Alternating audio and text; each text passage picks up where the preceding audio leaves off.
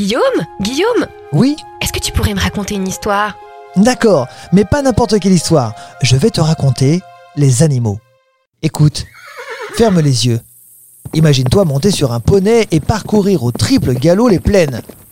Découvrons ensemble, si tu veux bien, quelques anecdotes sur cet animal si commun. Comment on différencie un poney d'un cheval? La différence entre le cheval et le poney est avant tout une question de taille.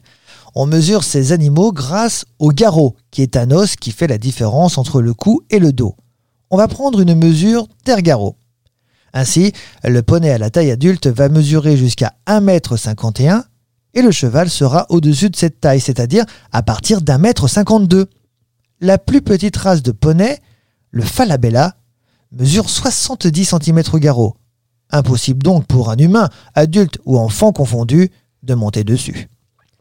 Pourquoi on ne doit pas passer derrière un poney ou un cheval? Parce que le poney ne te voit pas. Malgré qu'il voit dans beaucoup de directions, cet animal possède deux zones où il ne voit pas, c'est-à-dire devant lui et derrière lui. Voilà pourquoi il est toujours important d'annoncer sa présence et de se méfier quand on passe derrière. Est-ce qu'on peut leur donner du pain? Seulement du pain très dur, mais il est préférable de s'abstenir. Le pain provoque de graves problèmes de santé chez le poney.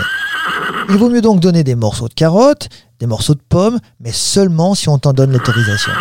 Quelle est son origine? Le poney trouve ses origines dans des populations de chevaux sauvages qui se sont développées en marge de l'habitat favori du cheval. Des races de poneys se sont développées partout dans le monde, en particulier dans l'hémisphère nord, sous les climats difficiles, dans des zones où la nourriture est rare.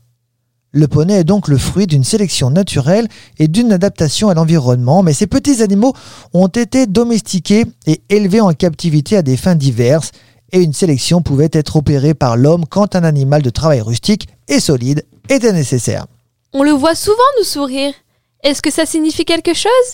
Lèvres supérieures remontées nous montrant ses belles dents, on appelle cela le Fleimen. En allemand, cela signifie retrousser la lèvre supérieure. Ils se servent de leur organe voméro-nasal dit de Jacobson, se situant sur le palais sous la surface intérieure du nez, et ce pour détecter des phéromones ou certaines odeurs. Le terme français est musée, beaucoup plus simple. Le poney agit ainsi pour mémoriser ou analyser une odeur, comme la mère à la naissance de son petit, ou le mâle lorsqu'il croise l'odeur d'une femelle en chaleur. Si tu le vois sourire, mets tes talents d'enquêteur en action et essaie de découvrir le pourquoi du comment. Combien de temps la maman garde-t-elle le petit dans son ventre? La ponette garde son petit pendant 11 mois environ. Le poulain naîtra les pattes antérieures en premier, puis la tête et se laissera glisser. Il se mettra rapidement sur ses pattes pour aller téter le premier lait, que l'on appelle le colostrum, qui lui permettra d'obtenir des vitamines, des minéraux et des anticorps qui lui permettront de se protéger d'éventuelles infections. Pourquoi doit-il se mettre rapidement sur ses pattes? Alors ça, c'est une bonne question.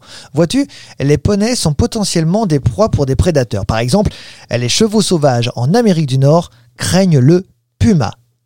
Les petits doivent donc rapidement se hisser sur leurs pattes et se mettre à courir si danger il y a. Cet instinct naturel est resté dans la génétique et c'est pour cela que le petit se lève rapidement. Ce podcast vous a été proposé par Radio Pitchoun et compté par Clara Moreno et Guillaume Covini. Merci pour votre écoute. On vous dit à bientôt pour de prochaines histoires.